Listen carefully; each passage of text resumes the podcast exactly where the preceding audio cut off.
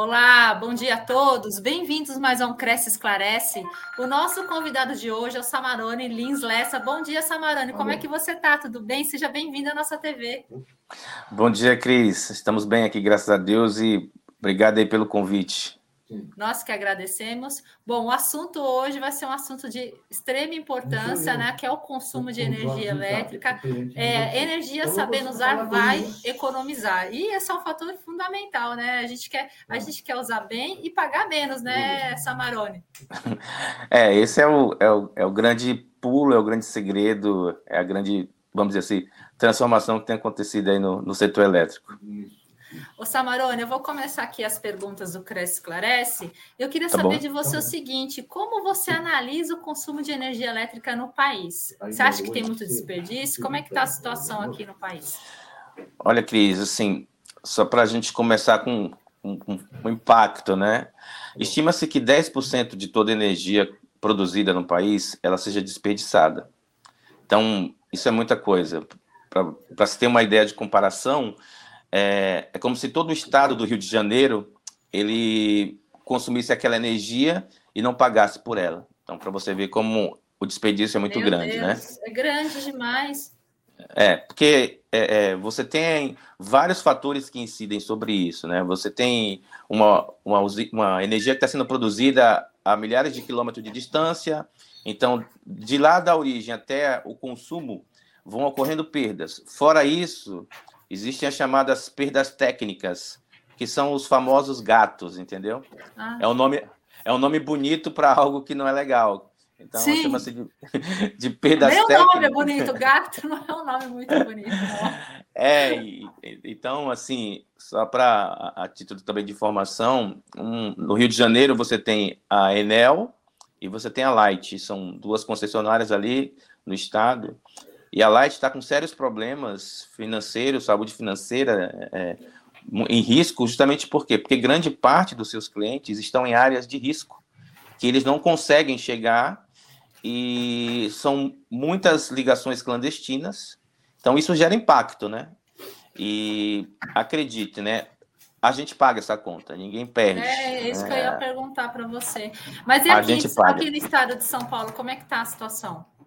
Bom, o São Paulo é um estado, vamos dizer assim, é a, é a, a locomotiva do país, né? Mas aqui também nós temos, temos as nossas perdas técnicas, mas é, nada que se compare a, a, a Light qualquer outra, né? Porque o estado é muito grande, é, o estado é, é, é, bem estruturado, e aqui nós temos 13 concessionárias, né? Então, cada uma cuidando de uma área. Então, você tem aqui na Grande São Paulo a Enel, mas você sai da Grande São Paulo, vai para o interior, você tem CPFL, você tem Energisa, entendeu? Então, tem várias concessionárias é, trabalhando, e, e, São Paulo, é, ele tem uma boa estrutura, graças a Deus, é, as concessionárias aqui trabalham com saúde financeira, entendeu? Ô Samarone, qual é o estado aqui do país que mais consome energia elétrica e consome de forma errada? Assim, por ser a, a, a, o maior estado, como é o número de habitantes, São Paulo é sem dúvida nenhuma o que mais consome, né? É, a grande questão é que assim nós temos muitas perdas é, no dia a dia, né? Então, eu, eu, eu, cito um exemplo bem simples assim, né? A gente tem 220 milhões de habitantes mas, segundo as pesquisas, nós temos mais aparelhos celulares do que habitantes. né? E aí, geralmente a gente coloca o celular para carregar em que horário? Ah, de, é, de noite, né? E fica a noite inteira carregando. Pois é, e aí tem um detalhe importante. Geralmente um celular ele vai carregar, dependendo dos modelos mais modernos, em uma hora ali, ele já está carregado. Os mais tá. antigos, duas horas. Então duas você horas. deixa ali seis, oito horas na tomada. À toa. Aí você multiplica isso aí por 200 milhões, 790 milhões, vai dar um desperdício durante a noite. E fora que cada ser humano não tem um celular só, né? Tem, tem dois, três. Exatamente. A então a gente, a gente tem, tem esses hábitos que precisam ser mudados, entendeu? É. E, e, e Samarone, assim, quais as principais fontes produtoras de energia elétrica no país? A gente. É, aí tem um, um, detalhe, tá, Cris? O, o Brasil o Brasil é um modelo para o mundo, tá? Em termos de matriz elétrica.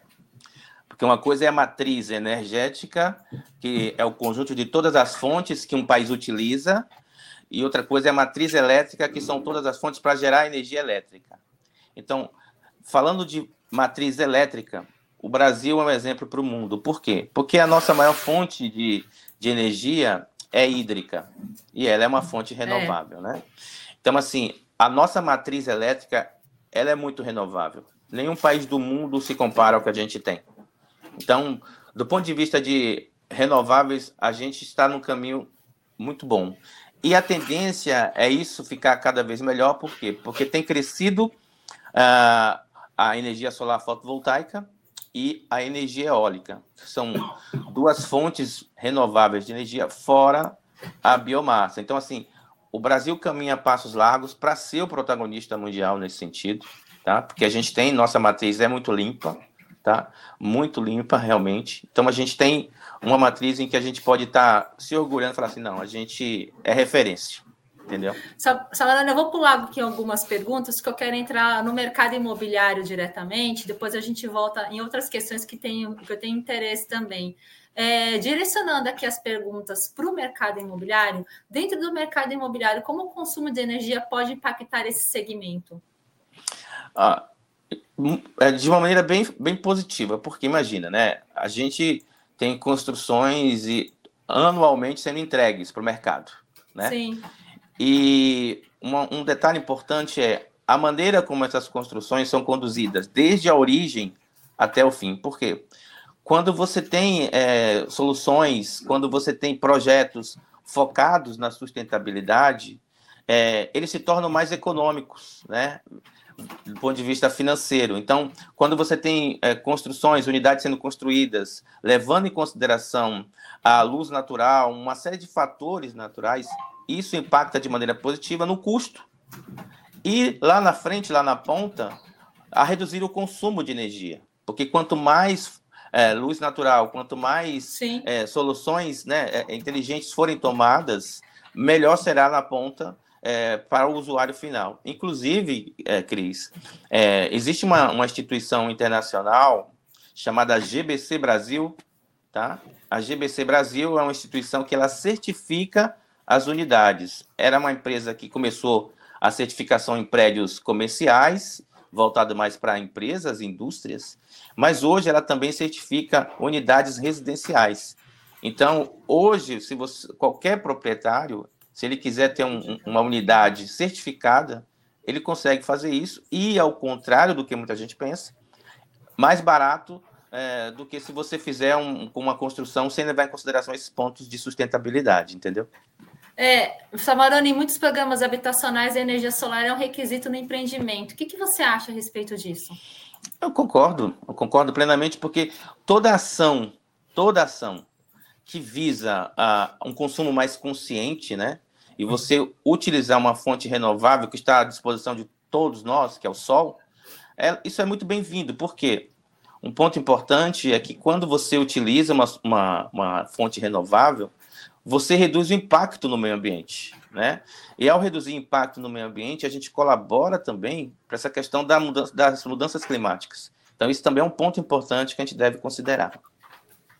Ô, Samarana, eu vou voltar aqui numa, na pergunta da energia elétrica específica. Quais os tá. principais obstáculos que deverão ser ultrapassados para que possamos ter uma, um consumo de energia mais sustentável?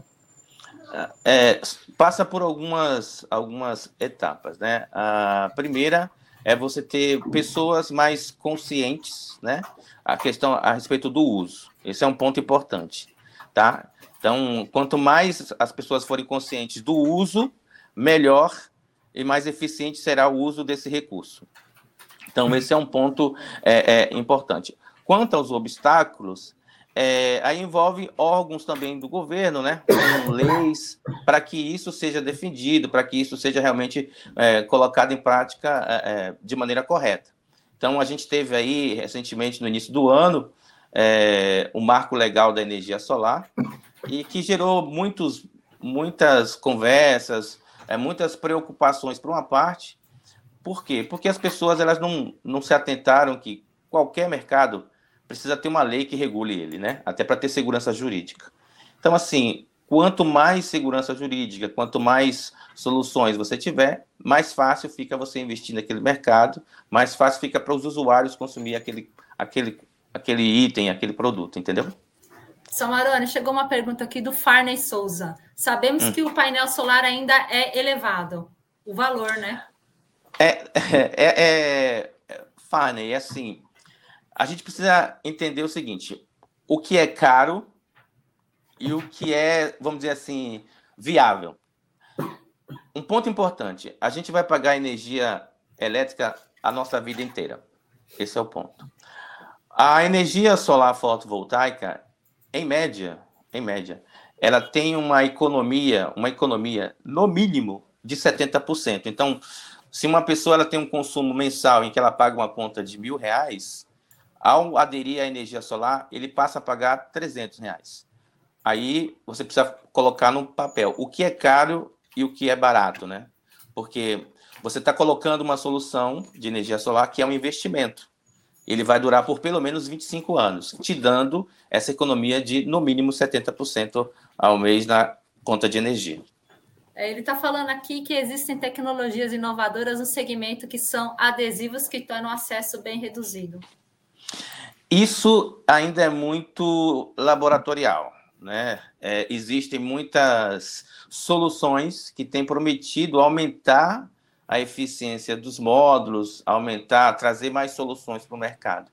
Mas isso não tem escala ainda. Né? Tem algumas soluções sendo feitas, mas é, mais em, em nível lab, laboratorial. É, o que, que gera, Samarone, um consumo exacerbado de energia no dia a dia? O que, que a gente usa que que estoura a nossa conta de luz. Cris, por incrível que pareça, assim, são os hábitos. São os nossos hábitos que vão determinar um consumo consciente ou não. Então, por exemplo, né, é, o que você puder tirar da tomada, tire. Mas assim, você tem que pensar o seguinte: ó, se você usa um equipamento mas se o, o intervalo entre um uso é muito longo, tire da tomada. Se o intervalo é curto, não tire, porque tem outro detalhe. Toda vez que você desliga e liga um equipamento é, de maneira é, contínua, aquilo vai também é, é, danificando a vida útil do equipamento. Então, por exemplo, você está numa sala com ar-condicionado, você saiu, mas você vai voltar em 5, 10 minutos. Não é bom você ficar desligando, aí você desliga o ar-condicionado volta, sai da sala, volta, liga de novo. Então você fica assim, liga, desliga, liga, desliga. Quando o intervalo for longo, desligue. Quando for curto, leve sempre em consideração isso, entendeu? Mas são os hábitos, nossos hábitos, que determinam o uso é consciente ou não. Então, quanto mais hábitos conscientes a gente tiver, menor será o consumo da energia em nossas residências. Quais, assim, as principais modificações realizadas que beneficiaram o desenvolvimento do setor? Olha, o, o, o, nosso setor elétrico ele está passando por transformações, né? Então você tem a ANEEL, que é a Agência Nacional de Energia Elétrica, você tem aí outras entidades atreladas a, ao Ministério de Minas e Energias, que têm trabalhado para tornar o sistema elétrico brasileiro cada vez mais é, estruturado e eficiente. Então, ao longo da última, das últimas duas décadas, o sistema elétrico brasileiro ele vem se transformando, né? Vem passando por, por investimentos. Isso é um ponto importante, tá?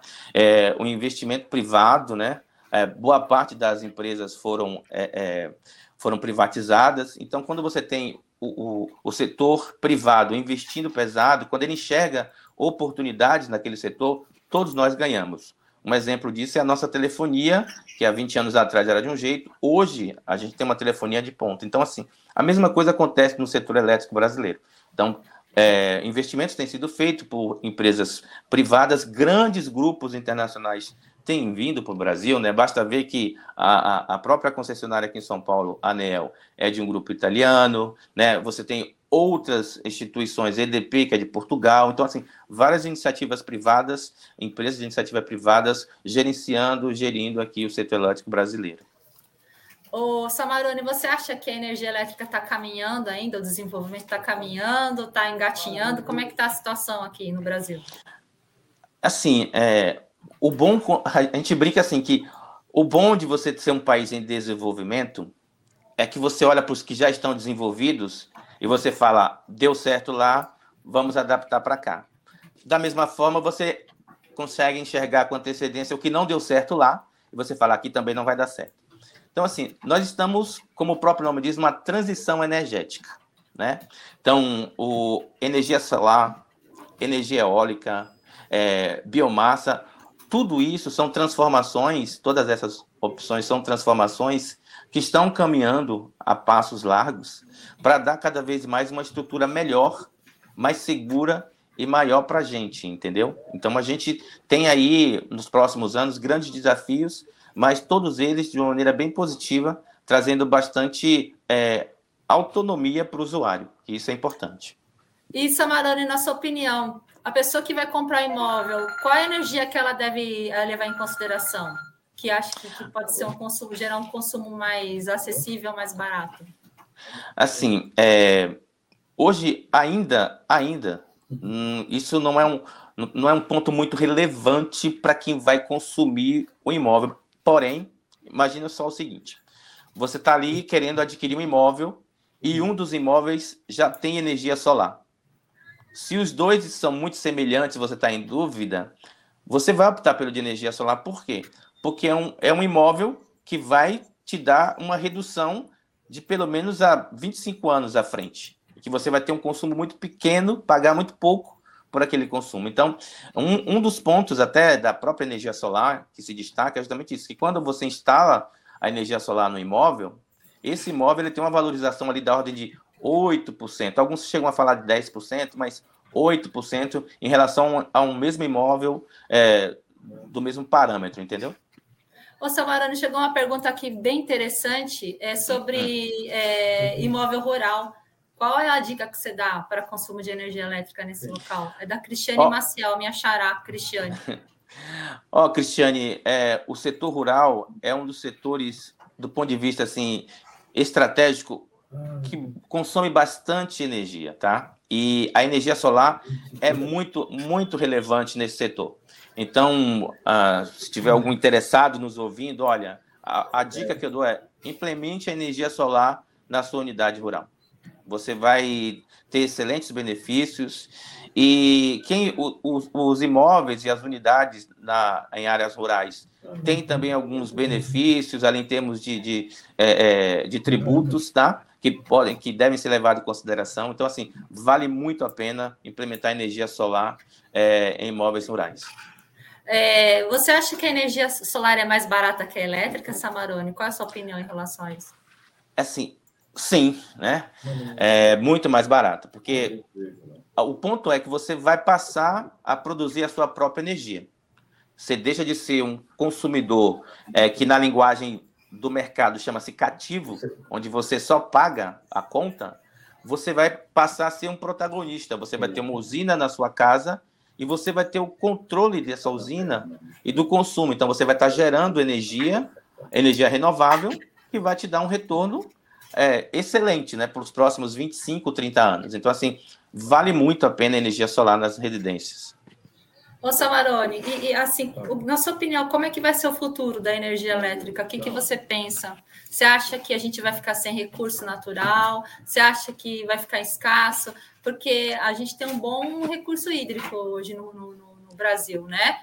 Poucos países tem. têm esse recurso, mas como é que vai ficar daqui para frente? A assim, população está assim, crescendo também, né?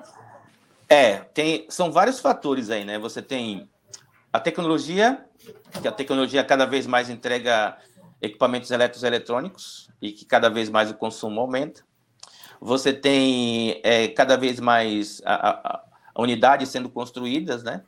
Você tem famílias, novas famílias sendo constituídas anualmente.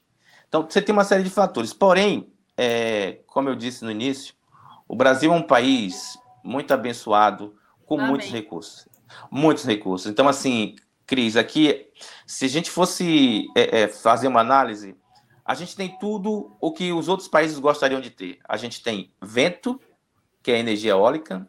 A gente tem sol para energia solar.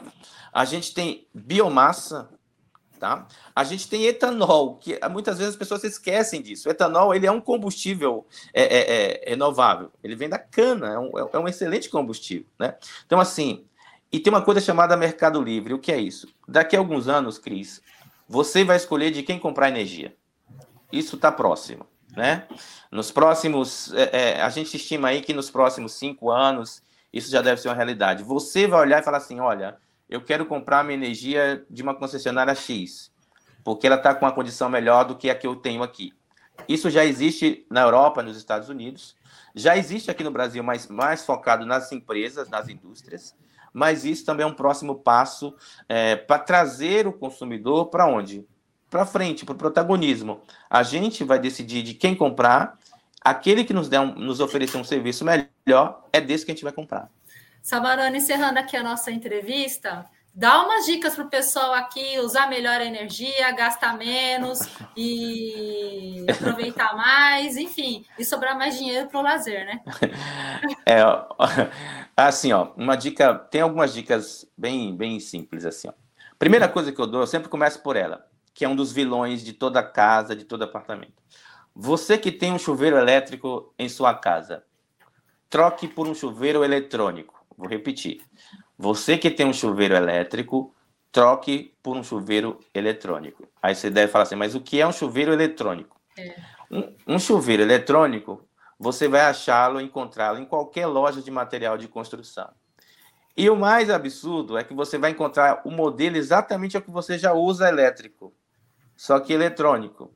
E mais um absurdo ainda é que o preço é exatamente igual.